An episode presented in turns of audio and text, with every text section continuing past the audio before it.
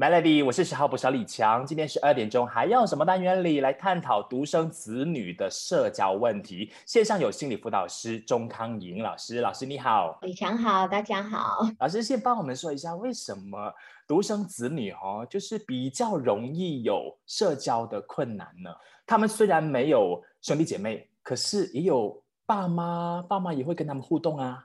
嗯，是，其实哈，你想问这个问题以后，我在思考哈，其实是不是真的独生子女就会比较哎有困难哈？未必哈，有一些不是独生的，哎，社交能力也不见得很好，所以他就是不一定，就是不可以一概而论。对，然后就可能就主要是看问问题，可能不是独生这个东西，而是我们的家长在家庭教育里面给了孩子什么东西，父母是怎么样的人，一直以来的沟通方式是良好的吗？还是其实妈妈一开口就是问我功课做了没，而爸爸一进来就骂我了，为什么那个东西这样乱？然后什么？为什么我们说我们需要帮孩子找同龄的伙伴很重要，不代表他没有就。很惨啊，不是，他一定会有。当他入学，他会有。但是，诶，同伴的互动跟家长、小孩的互动有什么不一样。你们看哈，我们就是不同的世界嘛。成人的世界跟小孩的世界，对小朋友来说，他刚来到这个世界不久啊，很多东西都好新鲜哦，全部东西我要探索。跟我同龄的孩子，诶，拿一个小罐子哈，舀水，然后就一直倒在大盆，我就是好开心啊，水摸起来很爽快、很凉快，诶。但是大人呢，如果一分钟 OK，十分钟你 OK 吗？就觉得好无聊哦，没有意思极了，浪费我时间，我还有多东西要去做。所以那个就是诶同伴的重要性。但是我觉得父母可能，如果你真的没有时间，但是一定要支持这个东西，然后给予最多的陪伴，而且不要阻止他去做他认为很愉快，但对你来说很无聊的东西，让他继续，只要没有伤害到他，因为对孩子。来说，探索还有这个群体的一起玩乐的时间，是生命成长最重要的一个养分之一。言下之意就是父母亲首先一定要有同理心，要愿意放低姿态。等一下想请老师继续帮我聊更多一点哦。可能有些父母亲是比较内向一点的，或者是他真的没有头绪，应该要怎么样踏出那第一步，去学会聆听。等下来守着 Melody，Melody，我是十号播小李强。继续，我们有心理辅导师钟康颖老师，老师你好。嗨，李强好。老师继续帮我分享一下哦，就是我们提到说，孩子第一步就是你愿意陪伴他，愿意。聆听他很重要，确实是这样啊。但今天我们针对如果是独生子女的话，哈，我们觉得就是在他入学还没。机会遇到其他家的小孩的时候，哎，可能玩了的人只是我们两位长辈。聆听其实它不难哈，很多觉觉得说哦，我不会聆听，其实不会，因为你今天在收听我们的节目的时候，其实就是在听呀。只是稍微哎注意的话是哎，我有没有第一句就说哎这么笨哦，那简单的东西你做不好。其实孩子还小，很多东西是确实是需要长辈去啊引导和教导的，确实。如此哈，所以如果孩子一开始就没有被听见他的需求，就没有受到比较诶良好的一些指引，就是一直重复挫败下去啊，挫败感他越来越加强，然后我又没有机会去看到同龄的朋友是怎么做这件事的，他们有成功吗？他们是不是跟我一样也是有失败的经验？啊，等等，哎，我都没有机会跟人去诉说啊，哎，那我会觉得，哎，这世界我好孤单哦。他会把自己收起来了，收起来之后呢，就可能他有两个极端，一就是很自卑。二可能就是他有机会的时候大爆发。等下我们聊更多一点，继续守着 Melody，Melody，我是小号补小李强。今天十二点钟，还要什么单元来探讨一下这些独生子女啊？尤其是诶，他们已经没有同才，没有手足跟他们做互动，然后不知道怎样拿捏对跟错。那父母亲又一味的就觉得说啊，你应该只是听我说就好了。线上有心理辅导师钟康英老师来好好聊。老师你好，啊你好哈李强，我想说就是给所有的父母先鼓励一下，其实做父母真的不容易，而且没有呃人生下来就会做父母嘛，都是从过程里头去学习，尤其是只有一个小孩或者第一个小孩的时候。那我想说，哎，在孩子哎如果一直没有机会去表达自己，他的声音没有被听见的话，那可能他就不敢再继续尝试表达，或者我可能觉得我没有那么重要，就。不如不要做了，就开始对自己没有信心。很多时候可能就啊跟啊家长们哈建议一下，就除了聆听孩子们诶高兴他喜欢做的东西是什么，可以在日常生活中就可以去观察或者主动问孩子，诶今天做了什么，有什么很开心或者不开心的又是什么，那就可以多。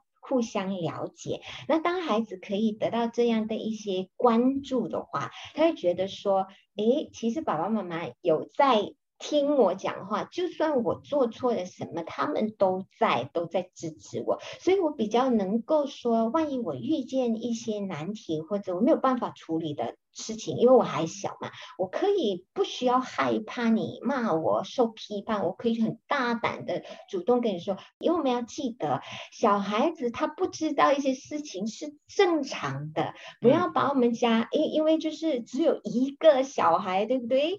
所以要保护的很好，所有的东西都是父母帮他做了。遇到危险之前，我就帮他处理了，他不会受伤害。那我们深层一点想，如果一个小孩从来就不知道危险是什么，冲突是什么？因为我的范围都是很安全很，安全的。那万一有一天他长大，他出去你不在身边的时候，他怎么办好呢？他他连生存的能力可能都没有。那我们其实是爱孩子呢，还是其实是伤害了他？好，等下我们继续聊更多一点哈。守着 Melody，我是 Melody，是哈佛小李强。今天是二点钟，还要什么单元跟你聊？我们要如何帮助，尤其是独生子女？但这个我觉得。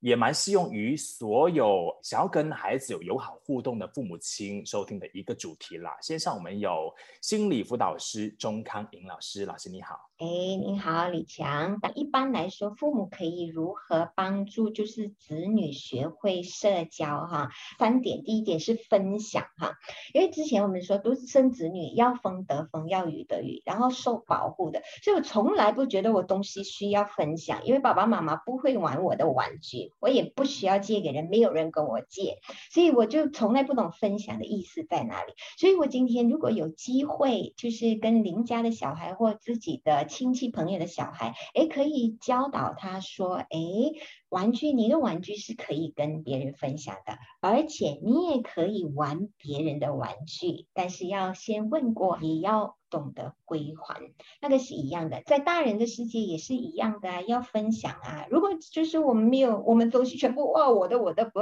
哎，朋友会懂吗？好像可能不会耶，是这个意思。所以这些东西不是你成人了我才去教，而是小的时候我就应该是慢慢灌输了。宝贝，妈妈爱你，爸爸爱你，没有错。但是给你的东西，你其实可以跟其他人分享。不会吃亏，嗯，哎，哦，这是重点，要一直不断的提醒，OK。当然，第二点哈，会是诶排队，就是轮流嘛，包括你球类呀，打球也要你打一次，我打一次，对不对？娱乐设施啊，对，你要排队，因为一个一个去，而不是说，哎。每次在家里，我要就要的了，都不用等啊！哎，怎么样？不行哈，因为什么？哎，如果你插队的话，就对别人不公平了，对不对？这些都是教育里头很重要的概念。所以这样的话，我们也帮助孩子培养耐心，而且尊重其他人。因为我尊重其他人了，其他人才会尊重我。对不对？是。